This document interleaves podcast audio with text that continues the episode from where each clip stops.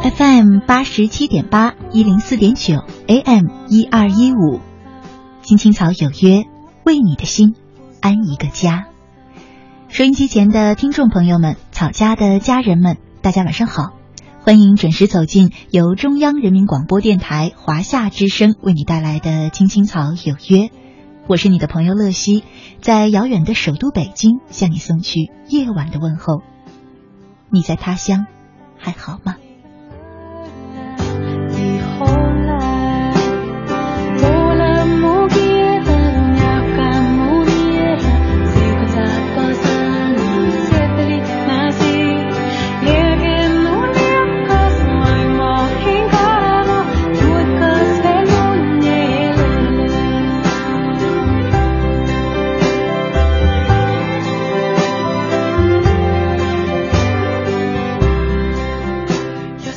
今天呢是二零一五年的八月三号，又是全新的一周。我们和大家呢一起走进草家每周一的人生四季。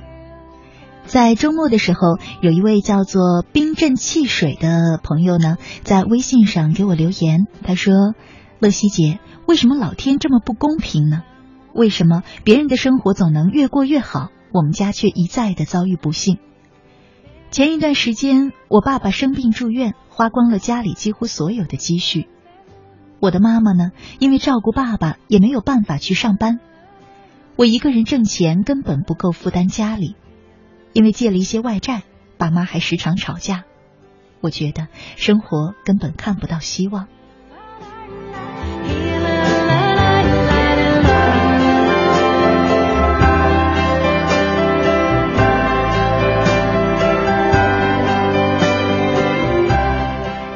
在我们人生四季的这个板块呢，当中的片花里啊，我曾经写过一句话和大家分享：人生起伏如四季更迭，总有高潮，总有低谷。我一直觉得生活里很多时候我都是这样用这句话来提醒自己，有时也安慰自己。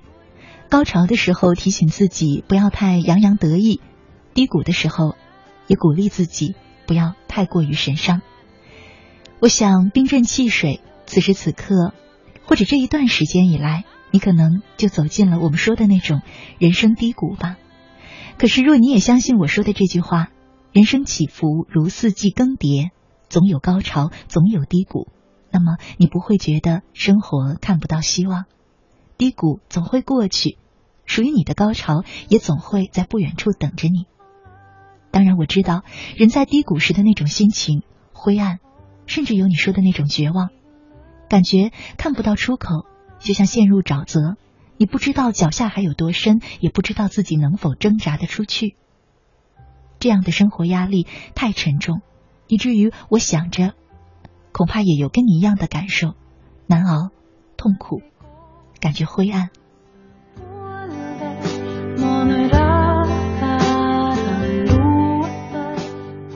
我想讲一个小故事给你听。我有一个挚友，他的伯父呢擅长吹笛子。有一天，我恰巧遇到一个卖竹笛的，就顺手挑了一支拿去请他鉴赏。老人仔细看过，随手就放下，说：“这是一直没用。”我很奇怪的问：“为什么呀？”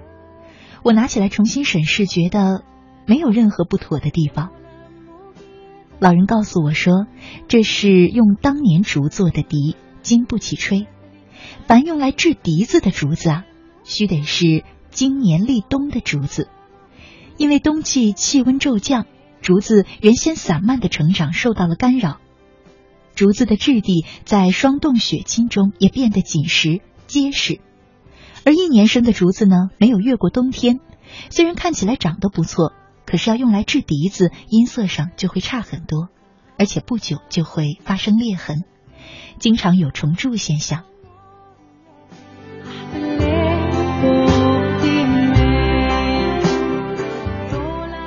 想来是不经过寒冬考验的竹子，它不会结实，也不会有什么大用处。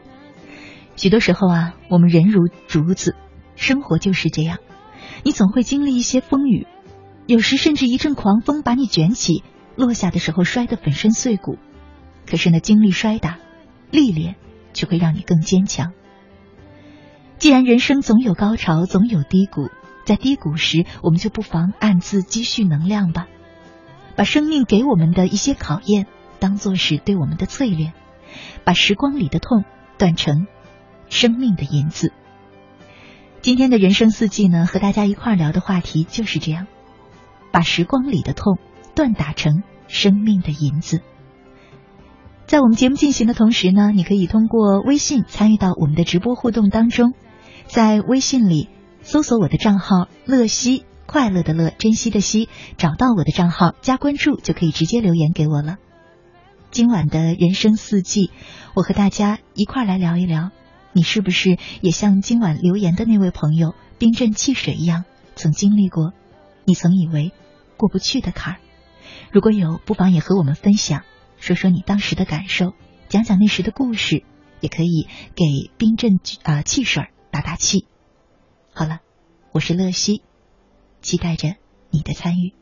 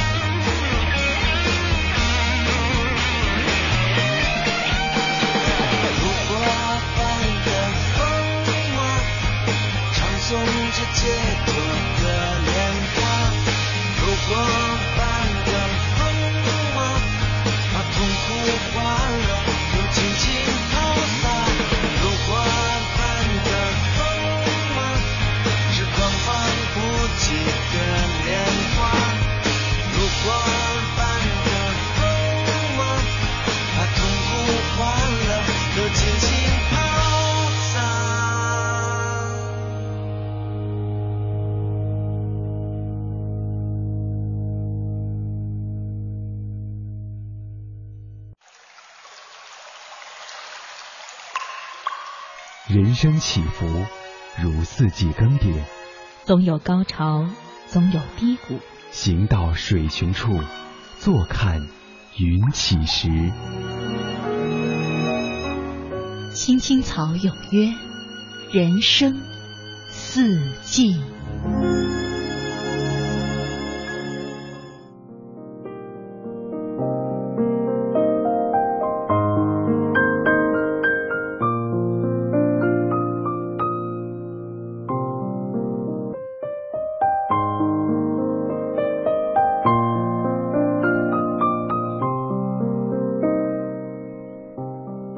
华夏之声，青青草有约，人生四季，我是乐西。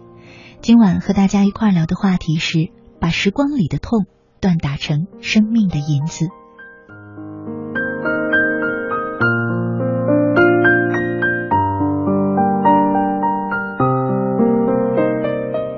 接下来的时间呢，和大家一块儿分享一篇文章，名字叫《厄运可以让人变得坚强》。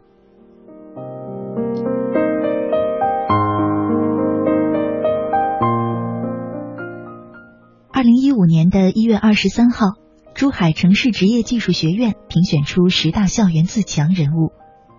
二十一岁的机电工程学院二年级学生戴中啊红光荣的上榜。他站在学校多功能厅颁奖晚会的舞台上，与众多师生分享自己的心路历程。戴中红在茂名读高三的时候呢，当保安的父亲进行巡查时，意外从楼梯上摔倒。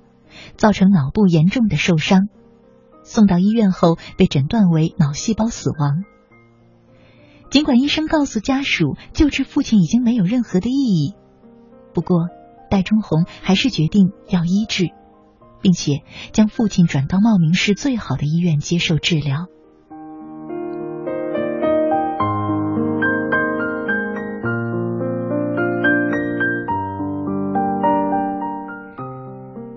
医生说父亲已经无法救治的时候，戴忠红和弟弟根本不相信。他们认为只要用最好的药物，父亲就一定能够醒过来。他们不顾家庭的经济条件，执意要求医院继续治疗。可惜父亲的伤无法治好，很快就离开了人世，也让这个家庭笼罩在不幸的悲哀中。治疗父亲，把家里的积蓄全部用完了，家里非常的贫困。尤其让戴忠红没有想到的是，父亲去世后，不断有人来追债。经过交谈，他才知道，原来父亲为了家庭富裕起来，平时除了做保安之外，还承包了一百亩荔枝园种植。经营不善，出现亏损，欠下了二十六万元的巨大债务。为了让戴中红专心的读书，以前父亲从来没有把家里欠债的事告诉他。父亲的突然去世让母亲心力交瘁，精神变得非常恍惚，也无力无法再操心债务了。债主络绎不绝的上门，亲戚故意疏远，多重打击让戴中红对人生感到悲观。他竟然有了轻生的念头。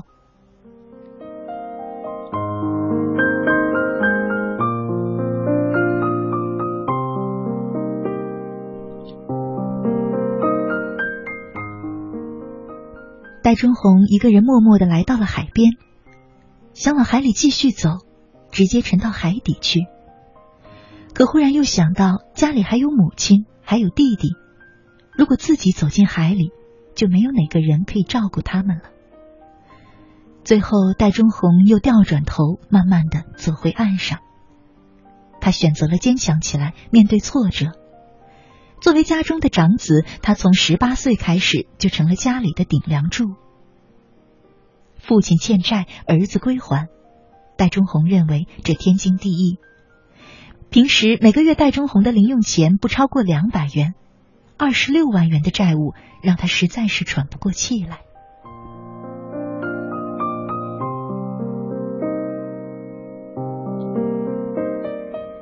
于是，为了替父亲还债。他只能流着眼泪选择了辍学，嘱咐自己坚强起来，出门开始打工。他在发廊收过账，帮人家洗过头，也在奶茶铺打过杂，还去快递公司当过快递员。在城区送快递，每件货物赚五啊五角钱。戴忠红经常开着电动车前往更远的郊区，每件东西就能够挣一点五元。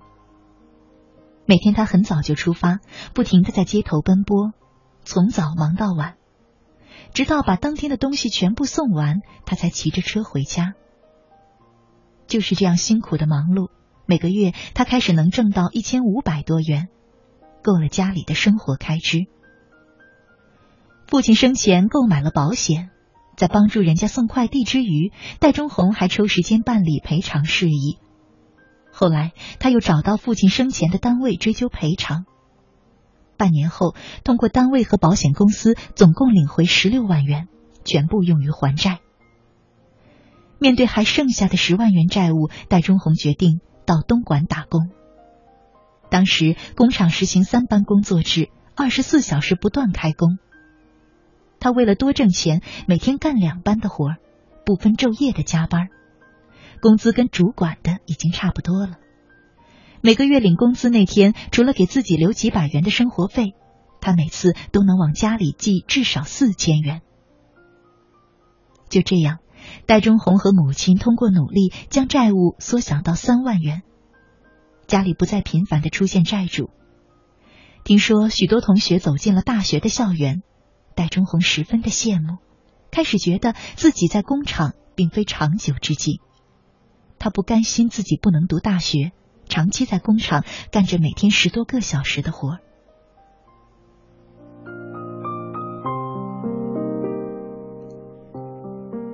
经过认真的考虑，戴中红回到茂名复读高三。高考成绩出来，他考取了珠海市城市职业技术学院，学费是助学贷款。生活费是他兼职赚来的。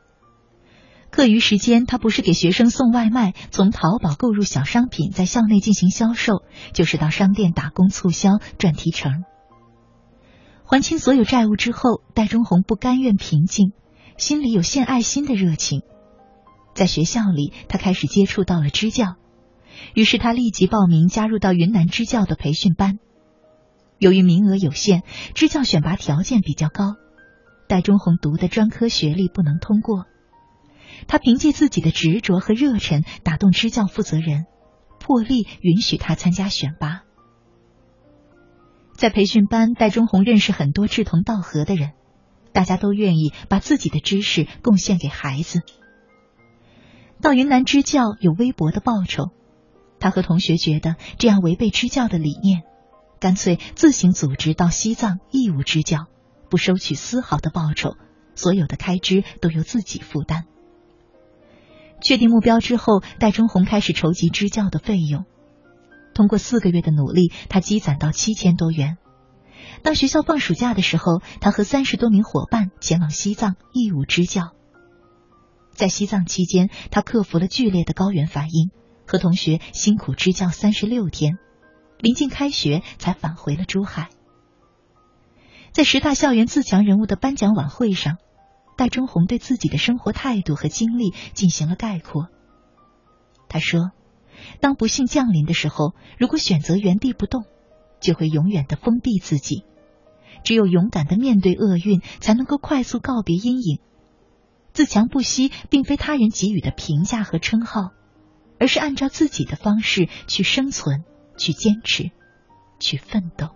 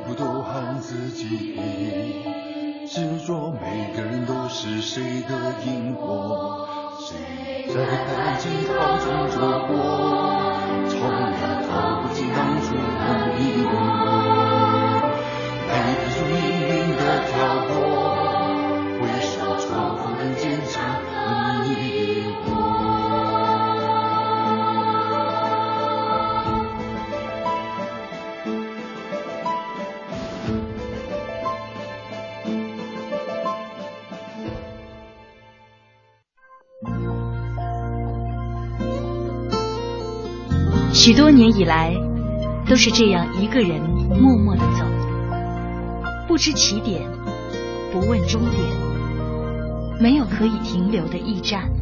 密密麻麻的高楼大厦找不到我的家，在人来人往的拥挤街道，浪迹天涯。任淡淡的风穿过单薄的身体。岁月与年华都从脚下走过，只有身边扬起的尘土，为历尽的艰辛做最忠实的记录。给我一个小小的家，蜗牛的家，挡风遮雨的地方，不必太大。青青草有约。在漂泊的岁月里，为你的心安一个家。一个属于自己温暖的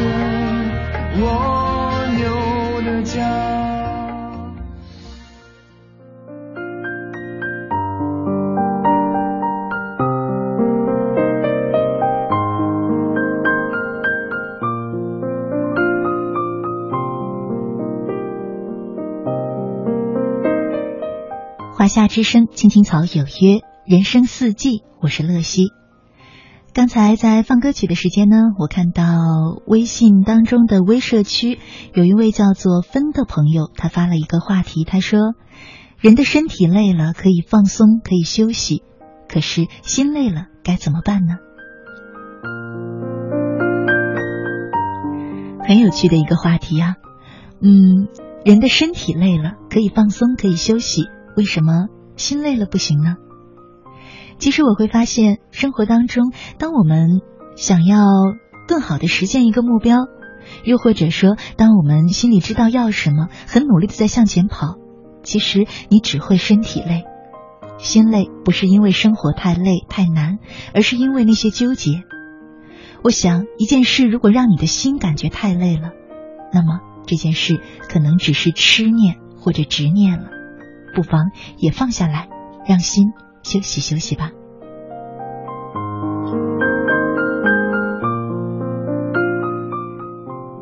好了，稍后呢是一段公益广告，欢迎大家继续通过微信参与到我们的直播互动当中来。广告时间不长，请不要走开，我们马上回来。欢迎回来，亲爱的听众朋友，你现在正在收听的节目呢是由中央人民广播电台华夏之声为你带来的《青青草有约》。我是你的朋友乐西，今天呢是周一，和大家一起走进的是草家每周一的人生四季。我们正在聊的话题是把时光里的痛锻打成生命的银子。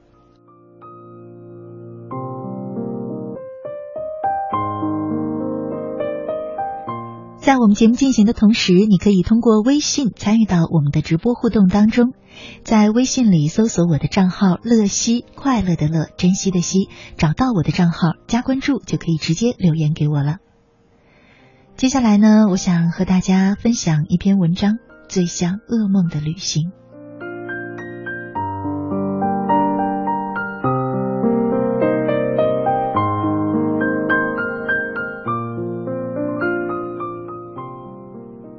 最像噩梦的旅程，Selina。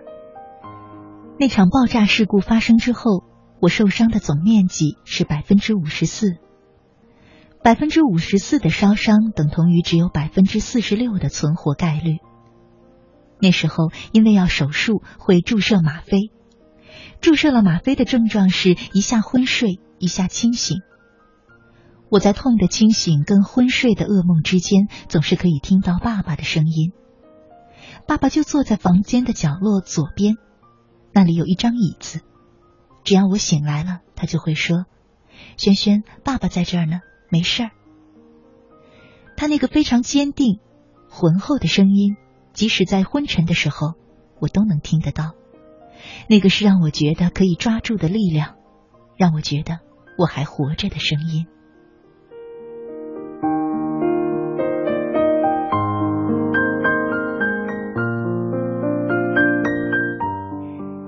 那段期间，我需要大量的蛋白质和维生素，可是痛的感觉已经占据了我的全身，我根本就食不下咽。爸爸亲手把肉切成一块一小块，一口一口的喂我吃。有一天，我看着他切水果的背影，突然觉得他瘦了一大圈儿，而且爸爸一向像军人一样很挺的背，在那一秒钟也驼了。因为那时候爷爷已经住院一年多了。那边不时的发出病危通知，所以爸爸是在我这边、爷爷那边两家医院来回的跑。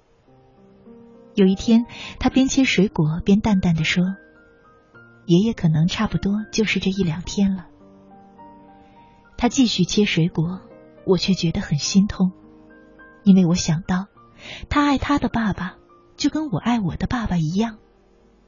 可是他的爸爸，可能就这一两天了。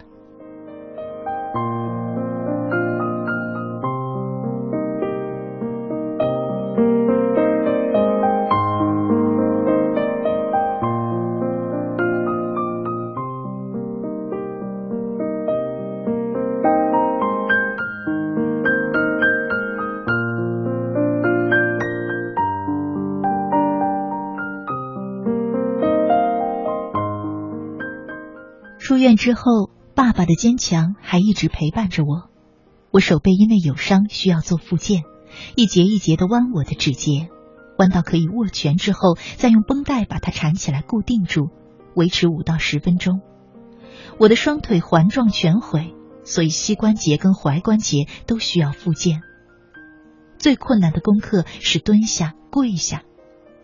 当我没有办法这样做的时候，我得趴着让同事帮忙。疤痕是会不断增生的，为了抑制它的增生，我必须要穿有一点紧的衣服，甚至有一段时间我还戴了像蜘蛛侠一样的面罩。但是在做复健的时候，它反而容易摩擦到，很容易因为做复健而起水泡。还有一个我最不能适应的就是我的身体会不由自主的抽痛。那种感觉就很像突然有人用电击棒在电你。我每天做一样的复健，但是每天都没有进步。那个时候，我开始变得很沮丧，很负面。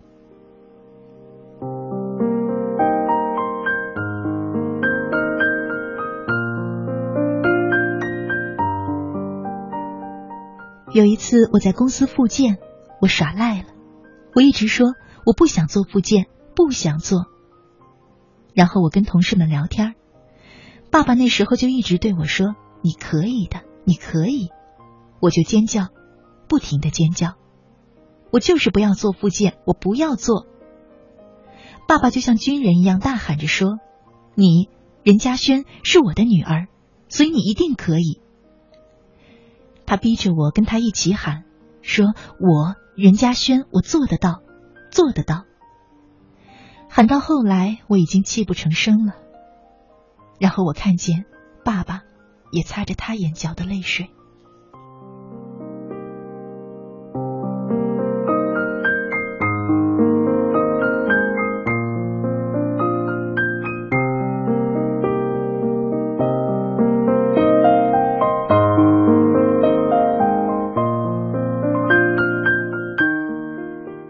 虽然爸爸总是这样鼓励着我，但还是没有办法阻止我掉进愤怒和怨恨的深渊。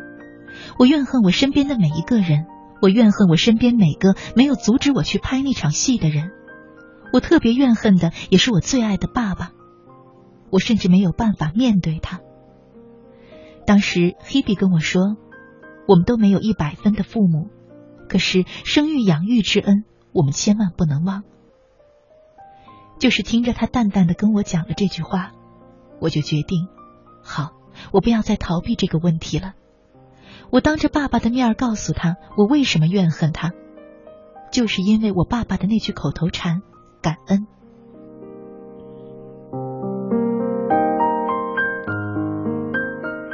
对，就是这两个字“感恩”，让我觉得非常的刺耳。我有什么好感恩的？我一点也不感恩。所以我那时候当着他的面一直控诉他、指责他，他什么都没有说，也没有骂我，就是一直点头。最后他说：“我知道了。”现在我想起来，总觉得自己很不孝。那个时候的我，仗着他的坚强，也欺负了他的坚强。后来等我渐渐康复之后，我才了解到，我的爸爸他的心里比谁都要痛。比谁都要不甘，可是他要当我的前锋，他一定要坚强，一定要很宽容，他要告诉我，你一定要放下，要勇敢。他不让自己倒下，所以我也没有任何理由让我自己放弃。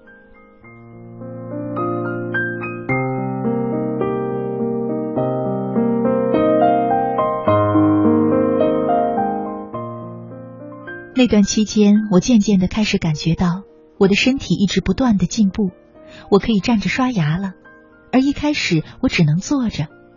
我甚至做了一件我受伤以前都没有想过的事儿，我参加了十公里的马拉松，而爸爸竟然在中途给了我惊喜。我看到他的时候又痛哭了。这段过程我学到了很多，也想跟大家分享。我希望你们不用经历这些就可以学会我学会的东西。人生的路一定有很多的困难跟挫折想不开或者是很沮丧的时候可以想想我的故事想想我遭受的这一切。我努力的走过来了所以即使你们遇到困难也千万不要放弃。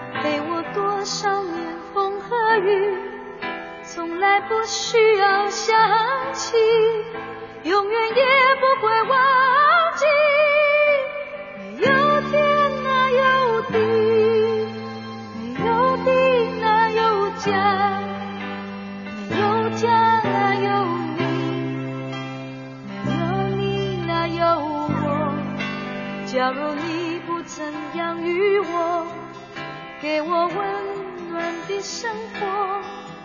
假如你不曾保护我，我的命运将会是什么？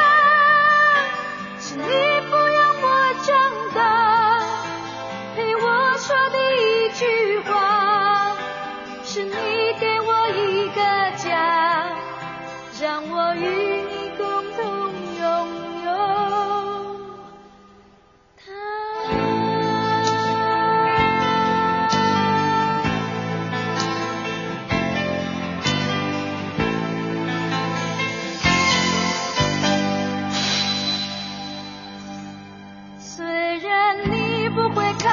说一句话却更能明白人世间的黑白与真假虽然你不会表达你的真情却付出了热忱的生命远处传来你多么熟悉的声音让我想起你多么慈祥的心灵。什么时候你再回到我身旁让我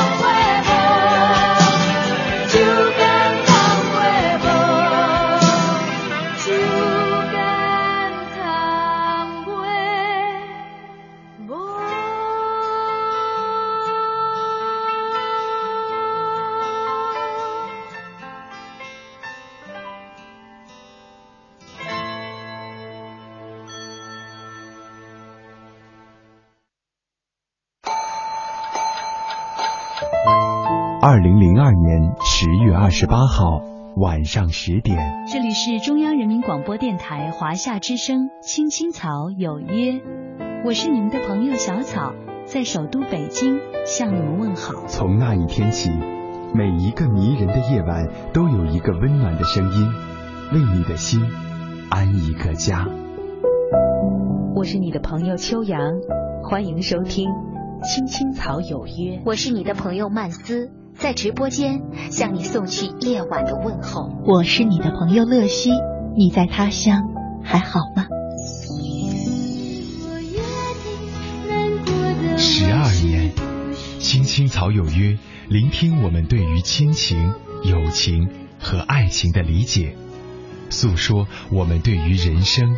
梦想和真善美的追求，它不知承载着多少游子的思乡情怀和生活的喜怒哀乐，不知安抚过多少颗曾经失落和受伤的心灵，不知伴随着多少个朋友进入梦乡，甜甜的睡去。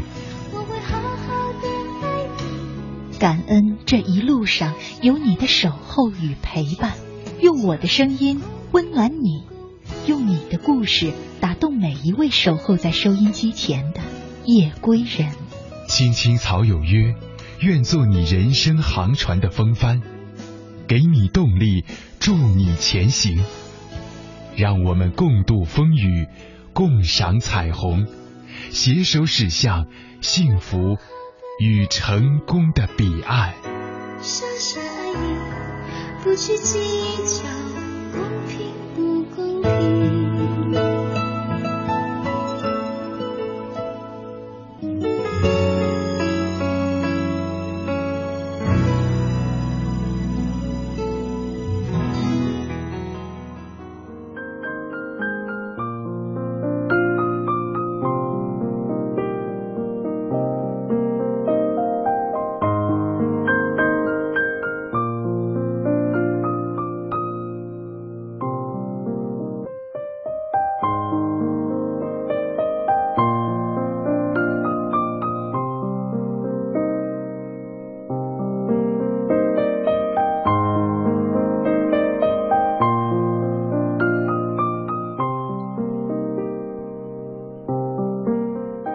夏之声，青青草有约，人生四季，我是乐西。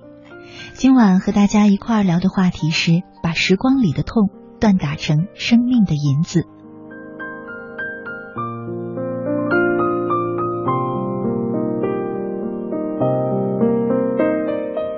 有些时候，我们会觉得自己好像生来就比别人得到的要少；有些人又觉得自己好像生来就比别人得到的要多。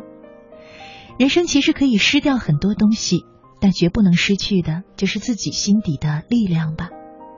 失去了这种力量，也就没有了前进的希望。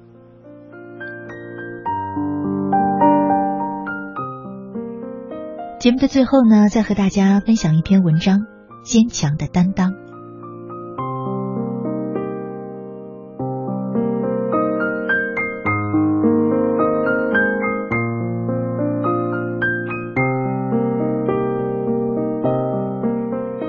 那一年我在省城打工，弟弟从家里坐半天的车来给我送冬天的衣服。这是他头一次出远门，和我刚来的时候一样，对这个繁华城市里的一切都是那样的好奇。看着他，想起我，突然很想流泪。我们这些打工者在城市里卑微的生活着，不知道明天会怎样。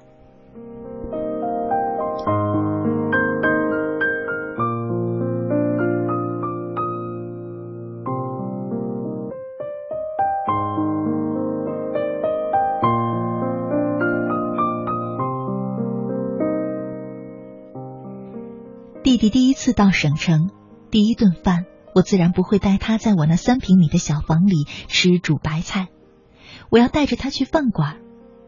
尽管前天我把钱都寄回家了，兜里只剩下八十块，除了留给弟弟三十块坐车，还可以消费五十块。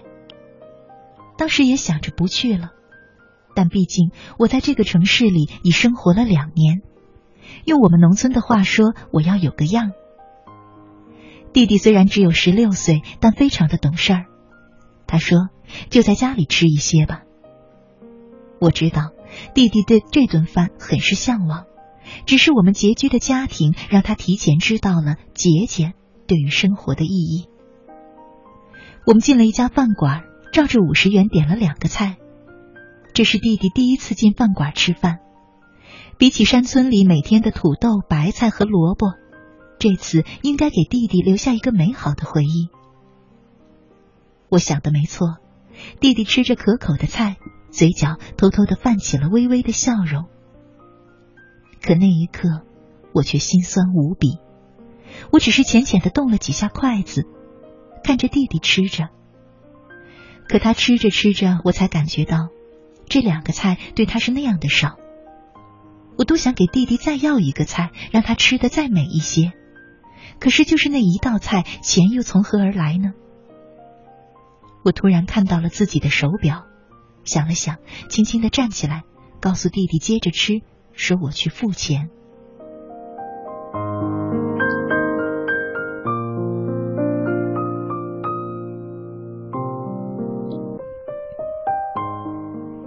走到柜台那里，老板娘冲我笑了一下，像是看出我想说什么，可是我却红着脸说不出来。老板娘问我：“什么事儿啊，孩子？”我是那边加工点儿的，这次我的钱没有带够，可是我弟弟他还没吃饱呢。我先把表压在这里，过几天开工资我就拿钱来换，可以吗？我终于鼓足勇气说出我的想法，可令我没想到的是，老板娘根本就没有犹豫，直接的答应了，还告诉我说这不算什么事儿。我的心里真的很感动，要不是旁边有个蓝衣服中年人也在那里结账。恐怕我的眼泪就要流出来了。我回到座位上，服务员不一会儿就把热气腾腾的一盘肉端了上来。看着弟弟狼吞虎咽的吃着，我好像既虚荣又满足。那一刻，我体会到了做哥哥的担当和自豪。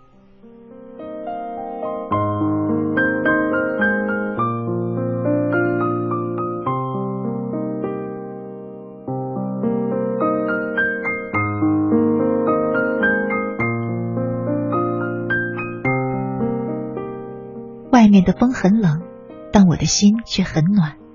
我和弟弟走出饭馆，路边一辆车看似打不着火，车里的人向这边张望。这时，我立即叫上弟弟，跑上前开始推车。不一会儿，车打着了火。一个中年男人探出头来，大声的对我说：“兄弟，上车！你们往哪儿走？我送你们回去。”我急忙摇头说：“就在这不远，走几分钟就到了。”可男人非让我们上车，说天冷。我们推辞不过，就上了车。这时我才看清，开车的男子就是刚才我到柜台时那个结账的蓝衣服男人。我们到了，一边道谢一边下车，男人却叫住了我，塞给我一个信封，告诉我考虑一下。